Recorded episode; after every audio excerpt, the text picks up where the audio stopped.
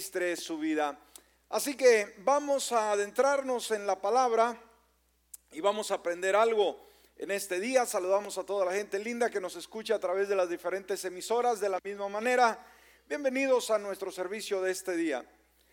Bueno, vamos a retomar, iglesia, una vez más la serie de sermones que hemos estado tratando con relación por qué la membresía importa. Amén por qué la membresía importa. Y vamos a darle seguimiento. Vamos a estar viendo el tema número 3.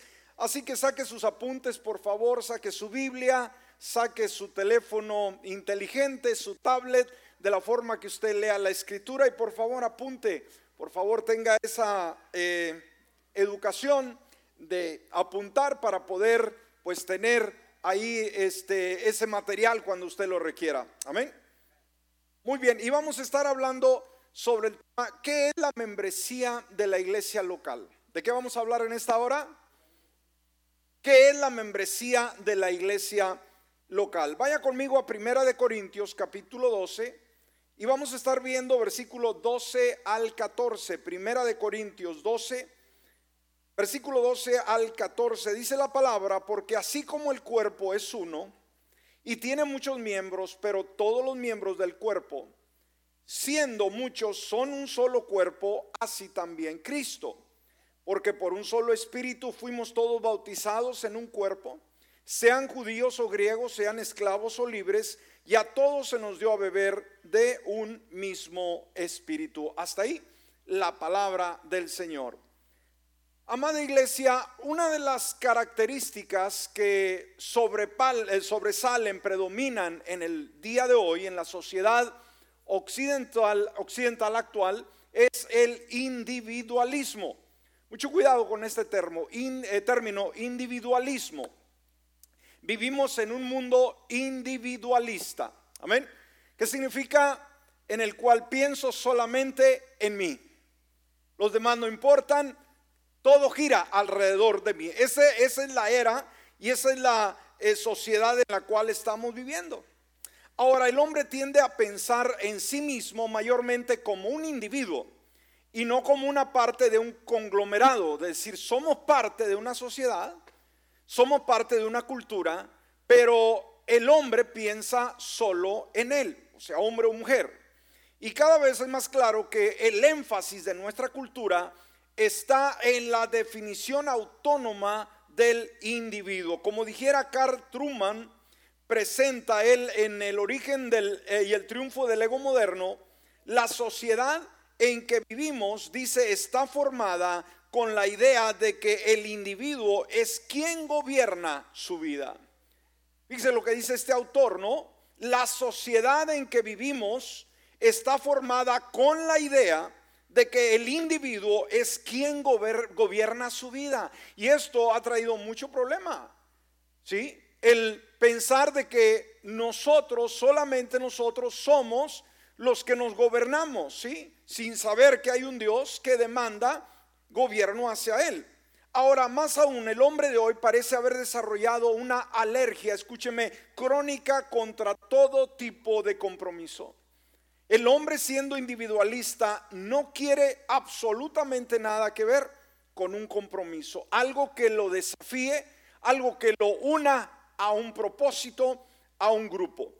Ahora, tristemente dijimos, esta es la descripción de la sociedad en la cual vivimos, pero de una manera terrible, esta se adentra dentro de la iglesia y también parece que afecta de una manera importante al cristianismo. Dijimos, lamentablemente, esa mentalidad no ha dejado de tener un impacto dentro del cristianismo, individualismo.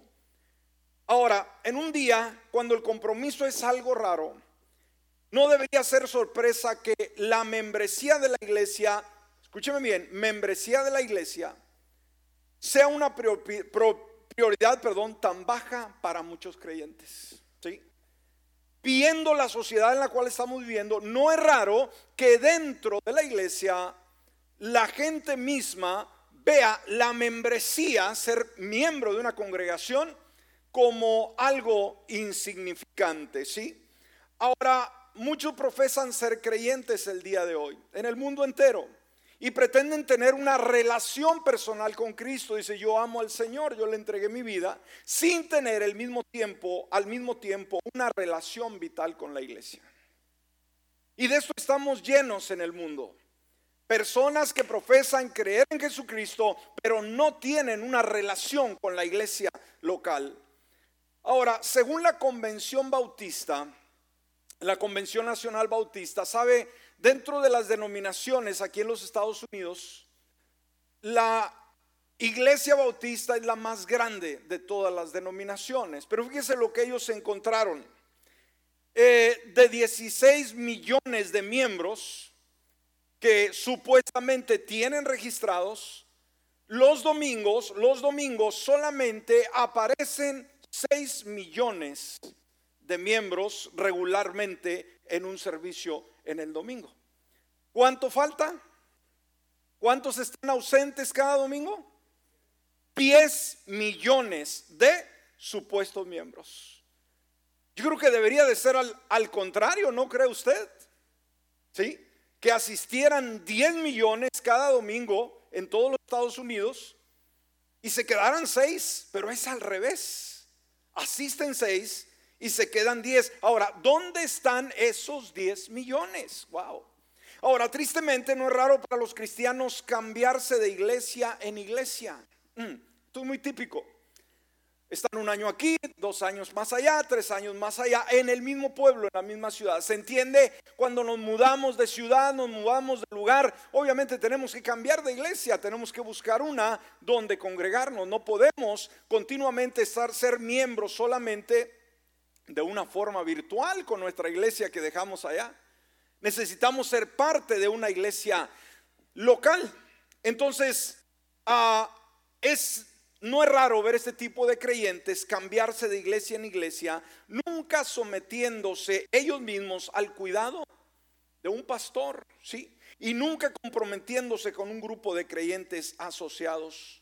Hoy, lamentablemente, iglesia, hoy hay muchos cristianos que piensan que están en la libertad de vivir una vida cristiana de una manera puramente individualista soy cristiano, pero nadie tiene que decirme cómo debo de vivir.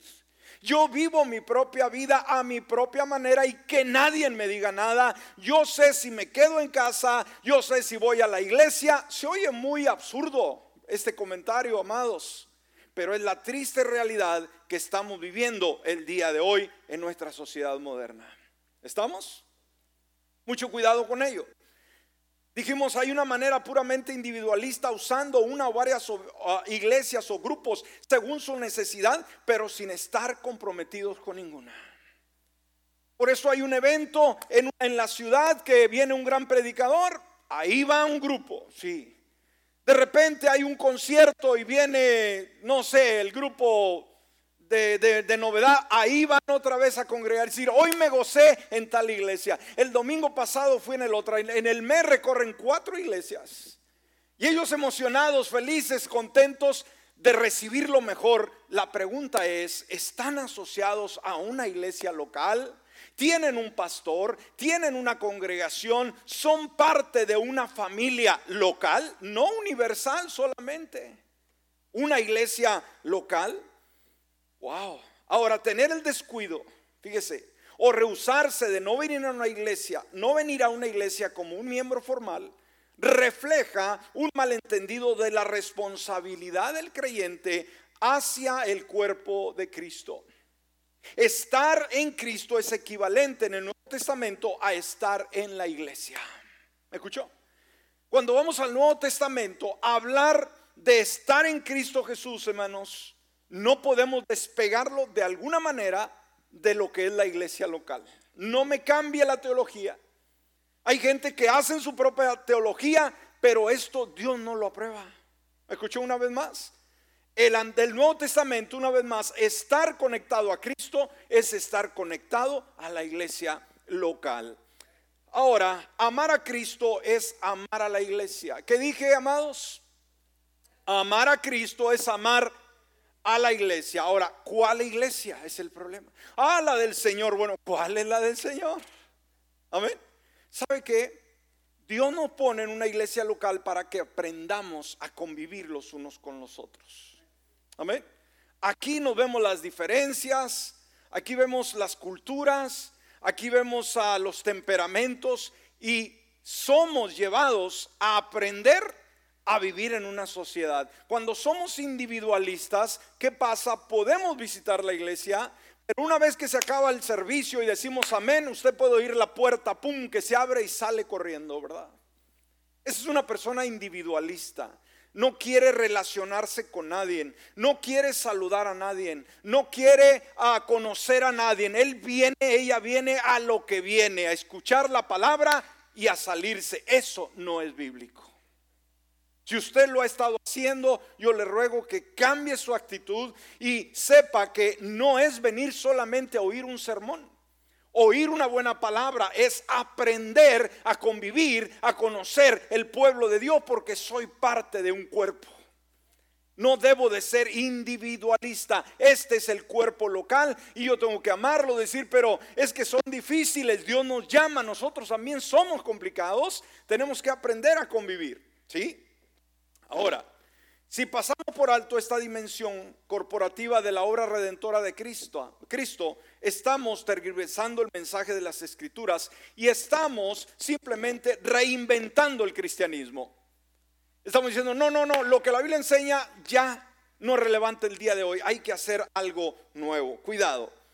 Miren lo que dijo Cipriano, este gran hombre, hermanos, en la antigüedad con relación a la iglesia, la iglesia local. Él dijo, la esposa de Cristo, o sea, haciendo referencia a la iglesia local, dice, ella no puede ser adúltera, es pura, es inmaculada, tiene un solo hogar, guarda con casta modestia la santidad de un solo lecho. No guarda a, nos guarda, perdón, a nosotros para Dios. Esa iglesia, fíjese, ella designa a los hijos a quienes ha dado a luz para el reino. Cualquiera que esté separado de la iglesia y unido a, lo contrario, está separado de las promesas de la iglesia. Ni puede alcanzar la recompensa de Cristo quien abandona la iglesia de Cristo. Wow, ¿qué dijo este autor, hermanos? No puede alcanzar las recompensas de Cristo quien abandona la iglesia de Cristo. Usted puede quedarse en casa, usted puede decir, ya no me congrego más, yo en mi casa voy a servir a Dios. Mentira.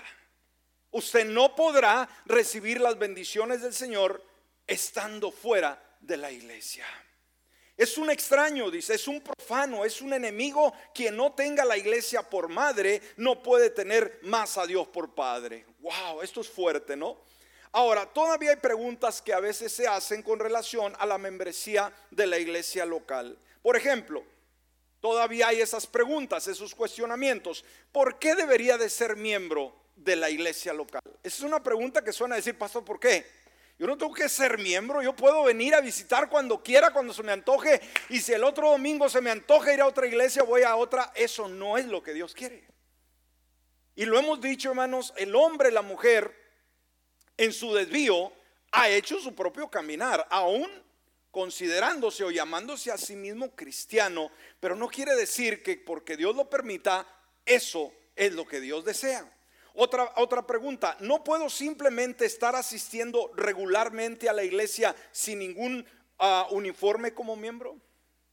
O sea, no puedo yo estar visitando la iglesia un año, dos años, visitar nada más. Wow. ¿Cuáles son las responsabilidades espirituales de cada miembro en la iglesia? Estas preguntas son definitivamente más importantes para nosotros y para poder responderlas tenemos que acudir a la palabra de Dios. Así que si está apuntando, vamos a ver, punto número uno. La iglesia no es cualquier cosa. ¿Cuál es el punto número uno? La iglesia no es cualquier cosa. Y por favor, hermanos, la iglesia no es este edificio.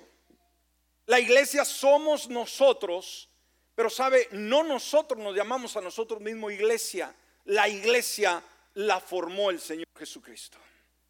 No nosotros hacemos en sí la fuerza de la iglesia, la fuerza el Señor la llamó y nosotros venimos a ser parte de ella. Ahora, en el tema anterior, si usted recuerda y hace un poco de memoria, hablamos que para poder comprender la membresía real de la iglesia, ah, necesitamos comprender la importancia de la iglesia. Espero que le haya puesto cuidado a ese mensaje. Aprendimos que la iglesia es un proyecto que nació en la mente de Dios. ¿Lo recuerda? ¿Sí? Y para su gloria. Ahora, la iglesia no es cualquier cosa, dijimos, viene a ser la columna, el sostén, el fundamento de la verdad. La iglesia proclama la verdad. Por eso, primera de Timoteo capítulo 3, versículo 15, dice, para que si me tardo, sepas cómo te conviene conducirte en la casa de Dios, que es la iglesia del Dios vivo, columna y fundamento de la verdad. Entonces, la Biblia misma nos da la definición, ¿sí? De esto, que la iglesia, escúcheme, tiene una función sumamente importante. Es la iglesia en la que muestra la gloria de Dios. Es el lugar donde Dios trabaja puntual y visiblemente. Donde Dios trabaja. Aunque Dios se mueve en el mundo entero, hermanos, Dios está trabajando a través de su iglesia. ¿Está conmigo? Cuando oramos, cuando nos acercamos, cuando estudiamos, cuando convivimos, cuando somos parte de este grupo, Dios se mueve a través de la iglesia. La sociedad es bendecida a través de la iglesia. La sociedad es transformada a través de una iglesia que continuamente está ministrando a Dios, está, dijimos, buscando su rostro y pidiendo su intervención en la sociedad. Amén. La iglesia es importante. Entonces la iglesia no es solamente donde venimos los domingos. Escúcheme, hay personas que dicen, pues, ah, ah, tengo dos, dos meses que no voy a la iglesia, hoy es domingo, voy a ir.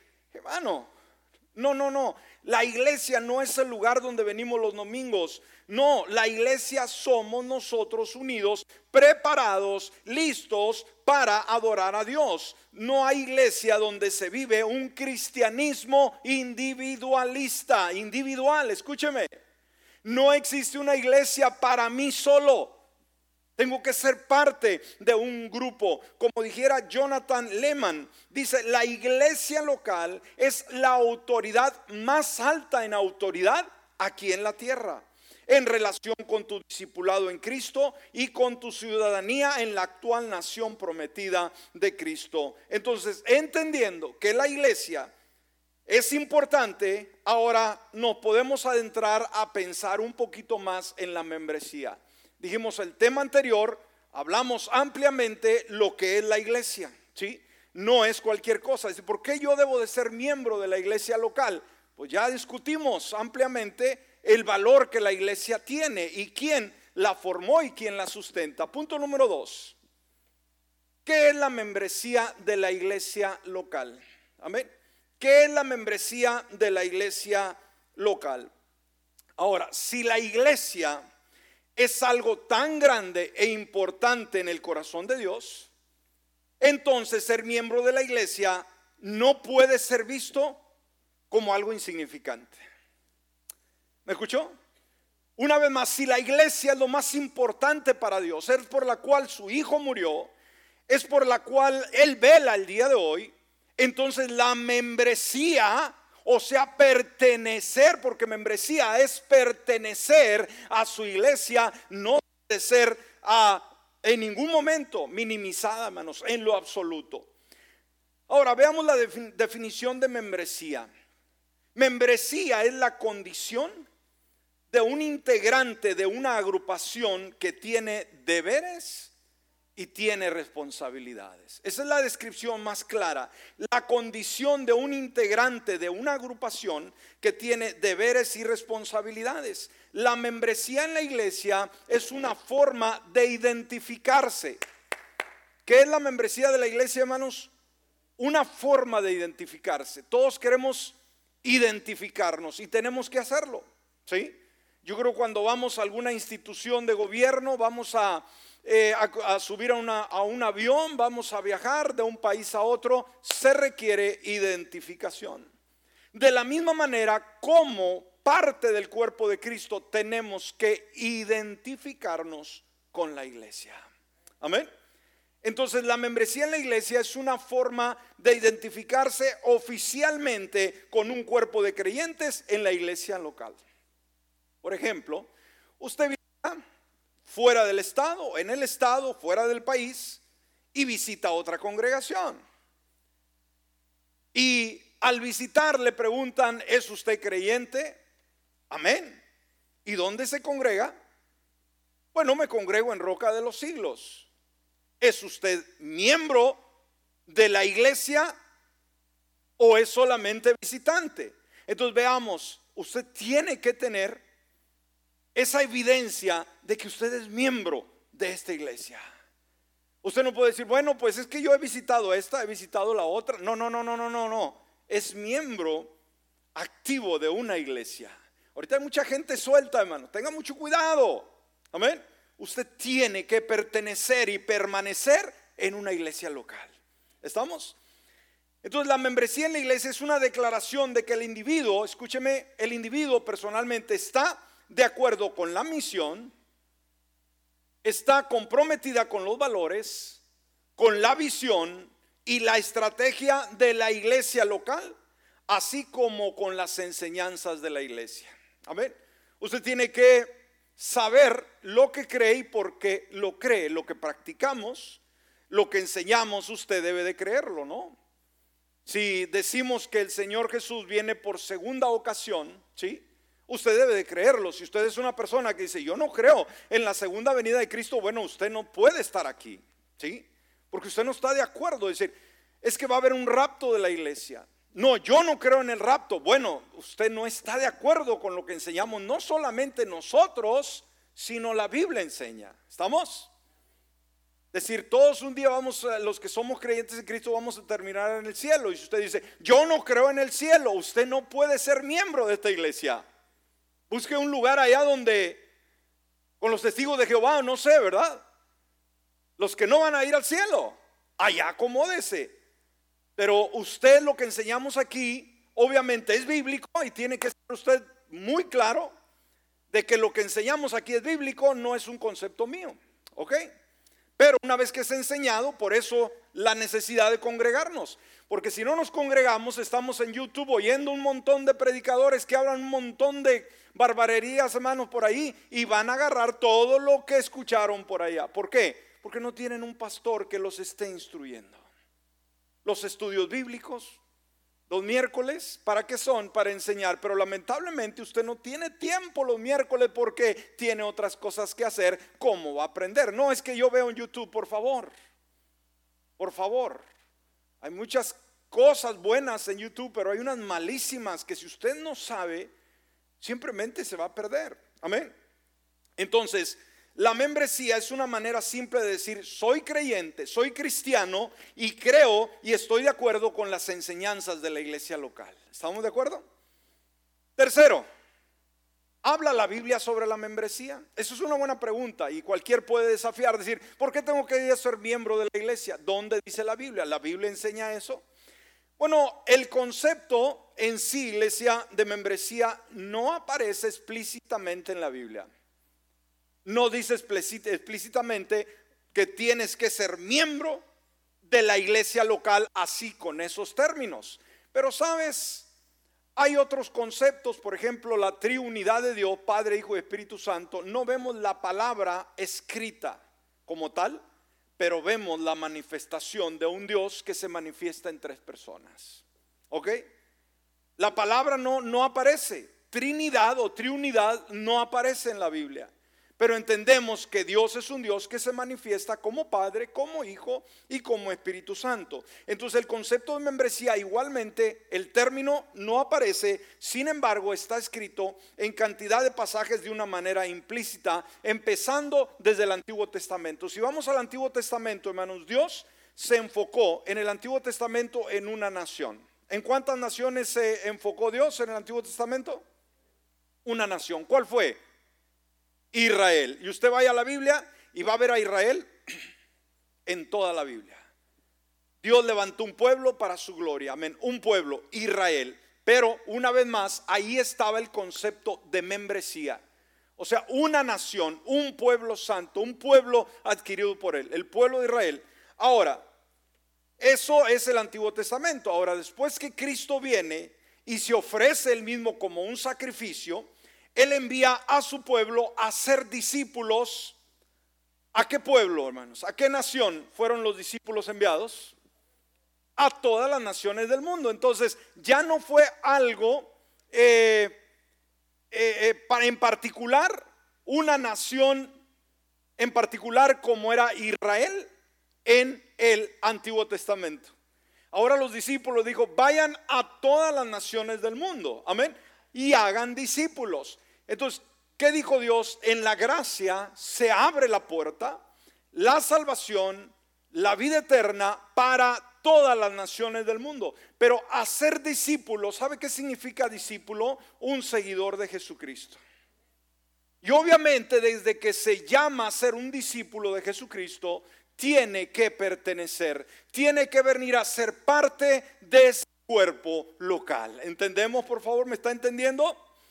Entonces ese pueblo ya no es una nación, ya no es Israel, ¿no? Sino es una nación espiritual, obviamente compuesta de las diferentes tribus, lenguas y naciones. Es el grupo de personas que se están identificando con Cristo, se identifican con su muerte, con ah, unidos a su cuerpo y también a su resurrección. Por eso Primera de Corintios 12 versículo 12 al 14 dice, porque de la manera que el cuerpo es uno solo. ¿Cuántos cuerpos hay, hermanos? Uno solo, la iglesia del Señor. Pero tiene muchos miembros. ¿Quiénes son esos miembros? Usted y yo y las personas de diferentes culturas. Dice, ah, y todos los miembros del cuerpo, aunque son muchos, ¿son qué cosa? Un solo cuerpo. Así también es Cristo. Amén. Porque por un solo espíritu fuimos bautizados todos en un solo cuerpo, tanto como judíos como griegos, tanto esclavos como libres, y a todos se nos dio a beber de un solo espíritu, pues el cuerpo no consiste de un solo miembro, sino de muchos. Entonces aquí entendemos, amada iglesia, como lo hemos visto en los temas anteriores, cuando abrimos la puerta del corazón a Jesucristo, ¿sí? alguien nos habló de él, le aceptamos, le recibimos, en ese momento somos bautizados en Cristo de una forma espiritual, ¿sí? Hay un nuevo nacimiento, hay esa conversión genuina.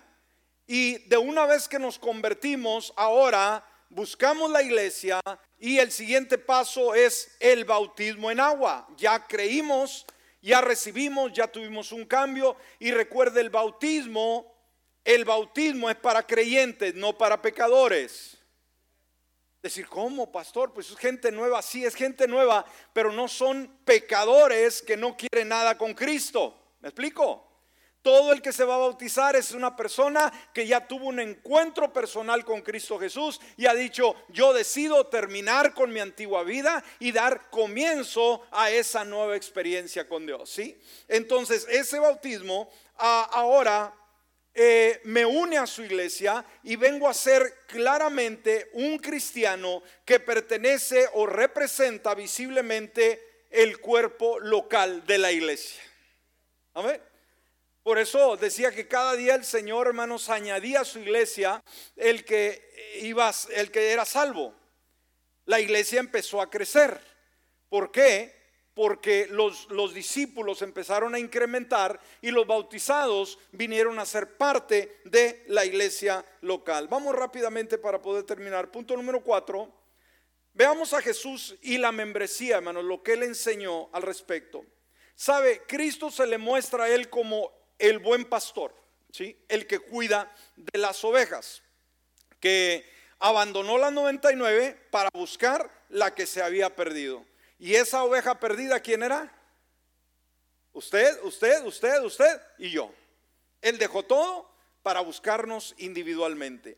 Ahora, la Biblia muestra la iglesia vez tras vez como un cuerpo, dijimos. Romanos 12:5 dice, así nosotros, siendo muchos, somos un solo cuerpo en Cristo, pero todos somos miembros los unos de los otros.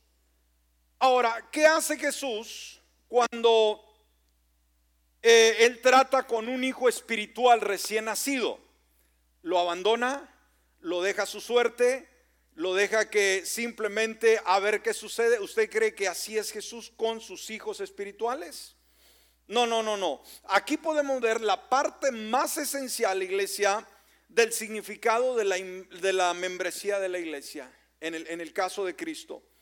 Aquellos que son escogidos en primer lugar por el Padre y ahora vienen a ser comprados con la sangre del Señor Jesús y vienen a nacer por el nuevo, eh, el nuevo nacimiento, perdón, por el, nuevo, por el Espíritu Santo, no son abandonados para valerse por su propia suerte.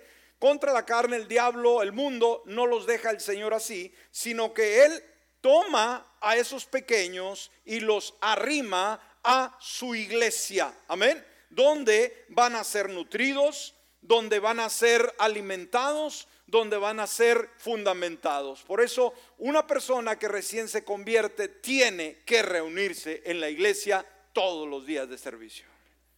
Amén. Y no solamente un nuevo, también los viejos. No diga, ya sé todo, pastor. No, nadie sabe todo. Por eso la importancia de estar en todos los servicios. Vamos rápidamente, el punto número 5. La membresía bíblica es una participación. ¿Qué es la membresía bíblica? Una participación. Ahora, la membresía, veamos la membresía y la palabra griega, hermanos, hay una palabra muy importante que se usa en el griego, que es koinonía. ¿Cuál es esta palabra, dijimos? Koinonía. Yo sé que algunos de ustedes ya entienden el término. ¿Alguien de ustedes sabe qué es lo que significa koinonía? Bueno, esta palabra es traducida común, eh, de una forma muy común como comunión. Amén. Koinonía es comunión, es participación, es compañerismo. Amén. ¿Qué es koinonía? Es compañerismo, ¿sí? es conexión, es participación, ¿sí? a uno que involucra el, compartir sacrificio de una forma sacrificial, obviamente el tiempo, los talentos, las habilidades. Esto es coinonía, de decir, yo quiero convivir con la iglesia, es como lo hicimos el domingo pasado, ¿verdad? Eh, hicimos un día familiar y les pedimos, por favor, quédense a convivir, vamos a comer juntos, y luego vamos a jugar. Y, sabe, ya hasta altas horas de la noche pudimos los que nos quedamos disfrutar de un rico crowfish, pero usted se fue antes, se lo perdió. Amén. Y les habíamos pedido, va a haber comida. En la comida todos se quedan. Nadie dice, pastor, estoy a dieta, ya me voy. No, no, no, no, ¿a qué hora me van a servir? Y muy bonito el ambiente allá afuera, muy grato el clima bajo la carpa. Y uno nomás acabando de comer, ya sabían que había una cancha de voleibol, que había unos trampolines para los niños, que había un ambiente familiar y aún así, terminando de comer, se levantaron y se fueron. ¿Ok? Yo me logré topar con uno, dos o tres, les dije, por favor, quédese a convivir. No, ya nos vamos. Wow. Amén. Otros se quedaron otro rato, pero para ver qué había y como no encajaron en la coinonía, vámonos.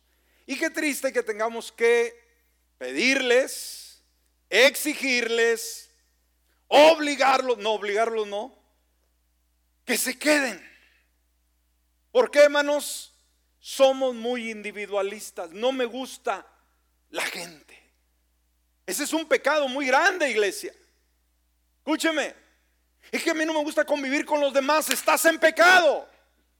No importa quién seas y que te hayas bautizado diez veces. Estás en un pecado terrible. No puedes pensar solamente en ti. Tienes que pensar en el grupo. Esto no es cuestión solamente del pastor. Como le dijimos, vamos a quedarnos todos, hermano. De repente volteamos, estaban las sillas vacías. Ahora, ¿qué se fueron a hacer? Yo sé que fueron a orar. Yo sé que fueron a evangelizar, por eso dejaron el lugar. Cosas más importantes que está. Yo entiendo. Hmm.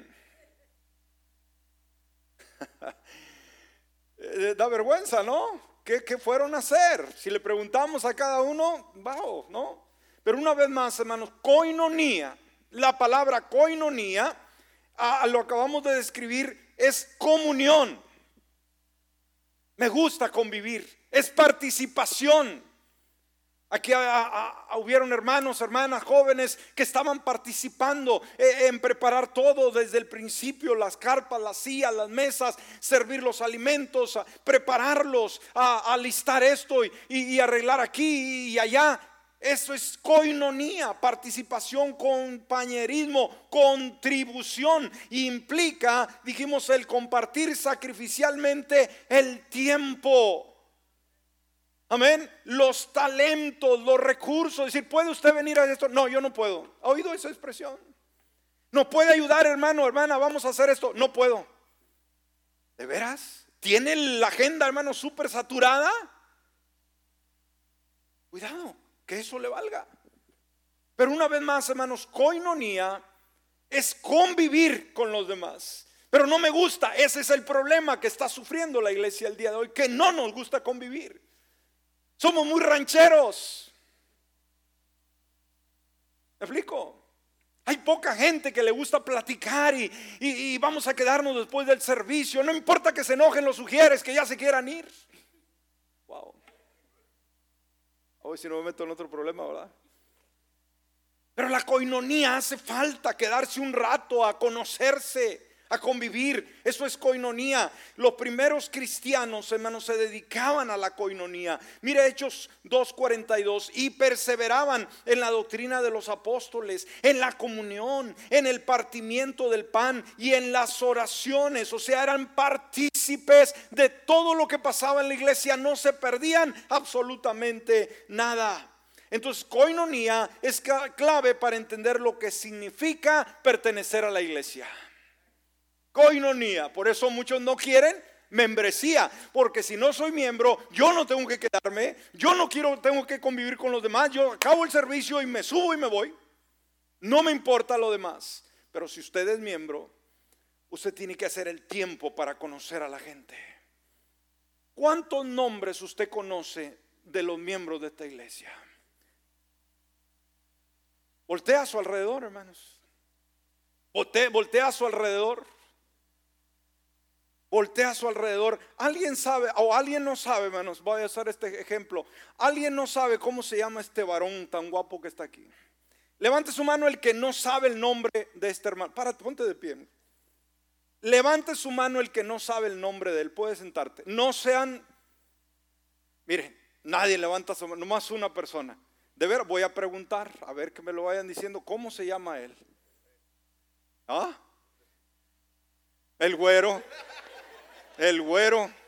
Wow. Ese es el nombre. ¿Verdad? Y el pato y el ganso y la chiva y cuánta cosa. Pero tiene un nombre.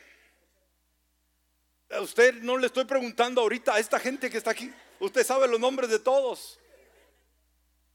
¿Alguien sabía cuál dijo que era hermano? Hermano Felipe. Ya sabían, ¿verdad? Que se llama José Manuel Maldonado este güero de los ojos azules? ¿Quién ya sabía el nombre de él? Levante su mano. Levante su mano. ¿Uno? ¿Uno y medio? ¿Me explico? ¿Por qué no sabemos el nombre de él? Porque no llega. No, aquí ya tiene tiempo de estar con nosotros, pero no acostumbramos la coinonía. Cuidado con ello. Ahora, ya para cerrar, hermanos, ¿Puedo ser creyente sin unirme a una iglesia? ¿Puedo ser creyente sin tener que ser miembro de la congregación? Sí es posible, pero pon atención para cerrar. Es como ser un estudiante que no asiste a la iglesia, perdón, a la escuela. Ser creyente y no ser miembro de la iglesia es como ser un estudiante y no asistir a la escuela. Decir es que yo tengo clases virtuales. No venga con eso, por favor. Es, no es estar conectado ni virtualmente ni en persona. Segundo, es como un soldado que no se une al ejército. Es como un ciudadano que no paga impuestos ni vota. Es como un vendedor que no tiene clientes. ¿Qué va a vender? Un explorador sin un campamento de base. Es como un marinero en un barco sin tripulación. Es como un comerciante en una isla desierta. Es como un escritor sin lectores. Es como un padre sin familia. Es como un jugador sin equipo. Es como una abeja sin colmena. ¿Quiere usted ser un cristiano así? No, definitivamente no.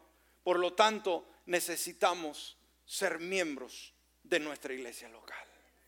Ya sea esta, ya sea la otra, ya sea la que elija, pero usted tiene que echar raíces en un lugar. Póngase de pie. Póngase de pie y vamos a orar. Padre amado, queremos darte gracias en este día. Gracias Señor porque eres un Dios que nos habla en tiempo y fuera de tiempo. Hoy nos estás encarando con este difícil tema de la membresía para muchos. Hoy nos damos cuenta que en toda la nación y en el mundo entero podemos ver estos problemas en un descuido impresionante con lo que es la membresía de la iglesia. Y esto nos afecta a todos y obviamente te afecta a ti, Señor, porque si hay algo que tú amas en este mundo es tu iglesia. Esa es tu pasión, es tu sueño, es tu visión, es tu anhelo. Por la iglesia enviaste lo que más amabas a tu Hijo Jesús. Y desde que la estableciste hace más de dos mil años, una vez más te preocupas día con día de que tu iglesia sea lo que tú siempre has anhelado que llegue a ser. Por eso en esta hora, Dios, queremos aprender más de la membresía de la iglesia. Cuando vemos gente continuamente moverse de iglesia en iglesia y, y no encontrar la perfecta.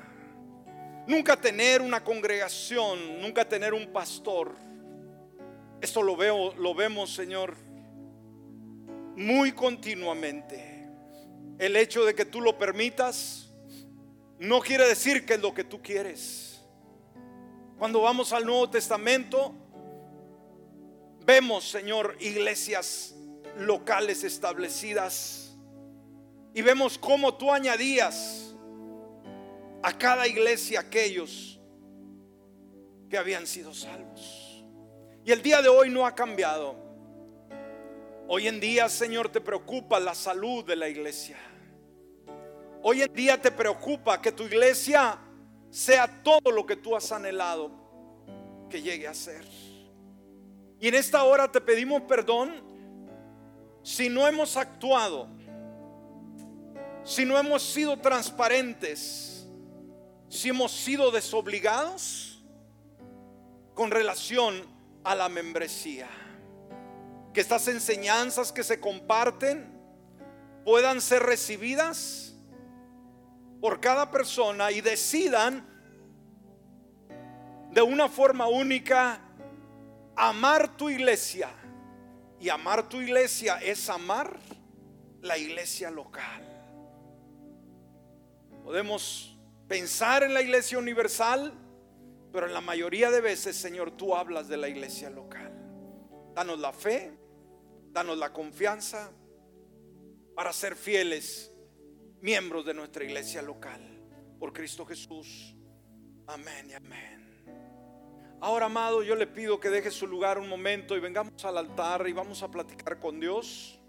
El altar es el lugar donde platicamos con Él, es el lugar donde somos confrontados, pero es el lugar también donde nosotros decidimos. Es importante la membresía para usted. Es relevante la iglesia, es relevante el participar de una iglesia local debe de serlo. Si no le ha puesto el cuidado debido, la atención debida, hoy nos da Dios la oportunidad de cambiar. Nos da la oportunidad de hacer mejores decisiones. Dios es un Dios de oportunidades. Dios es un Dios que nos brinda ese privilegio de hacer cambios Y hoy podemos hacerlo. Cierra tus ojos y dile, Señor, gracias por la palabra en esta hora. Me doy cuenta que tú siempre me hablas a, a tiempo y fuera de tiempo. Que si tratas algún tema en particular es porque yo lo necesito. Es porque lo requiero en mi vida espiritual. Es porque tú quieres cambios impresionantes. Y porque tú deseas que nuestra vida sea enriquecida. Nos damos cuenta que si algo te, te interesa, Señor, es tu iglesia amada. Y perdónanos si nosotros, con nuestras actitudes, con nuestro comportamiento, no honramos esa iglesia amada por la cual tú moriste. Hoy en día Jesús se fue a preparar un lugar para la iglesia. Él está ocupado, amados, preparando un lugar para su iglesia. Cuando partamos a la eternidad, cuando Él venga por nosotros, pero sabes que todavía el día no ha llegado, pero Él ya hizo todos los preparativos. Él murió por la iglesia. Él cuida su iglesia. Y Él espera su iglesia. La pregunta es, ¿qué estamos haciendo nosotros por su iglesia? Por la cual Él dio su vida. ¿La estamos honrando? ¿La estamos protegiendo? ¿La estamos dando a conocer? Estamos dando un ejemplo digno de una iglesia. Si ya tenemos tiempo o si no le hemos puesto cuidado a la iglesia del Señor, a ser miembros, a ser parte integral de esta familia, de esta casa. ¿Qué es para ti la membresía? ¿Cuál es el concepto que tú tienes de la membresía? Como decíamos al principio, la cultura occidental está confundida viviendo un individualismo impresionante. Hoy nadie se preocupa por los demás. Cada quien vive para sí mismo. Esa es la cultura donde nos ha tocado vivir. Pero sabes que lamentablemente ese concepto desviado de individualismo se ha metido en la iglesia y la ha afectado desde adentro. Creyentes que solamente piensan en sí mismos, en su comodidad, en su bienestar o en su problema. ¿Cuánta gente sale de un problema para meterse en otro y en otro y en otro que no tienen tiempo para poder ver las necesidades de los demás, para poder acercarse y orar por alguien que está pasando por una angustia, por una desesperación. El no tener una una mano amiga, un abrazo para compartir con el más necesitado. Ese individualismo está causando que muchos de aquellos que se llaman creyentes en el mundo y aquí en nuestra ciudad podemos ver ese fenómeno que andan buscando dónde está el ayudamiento, que andan buscando quién predica mejor, que andan buscando dónde tienen mejores programas, dónde tienen mejores conciertos, dónde dan mejores sermones para hacer sentir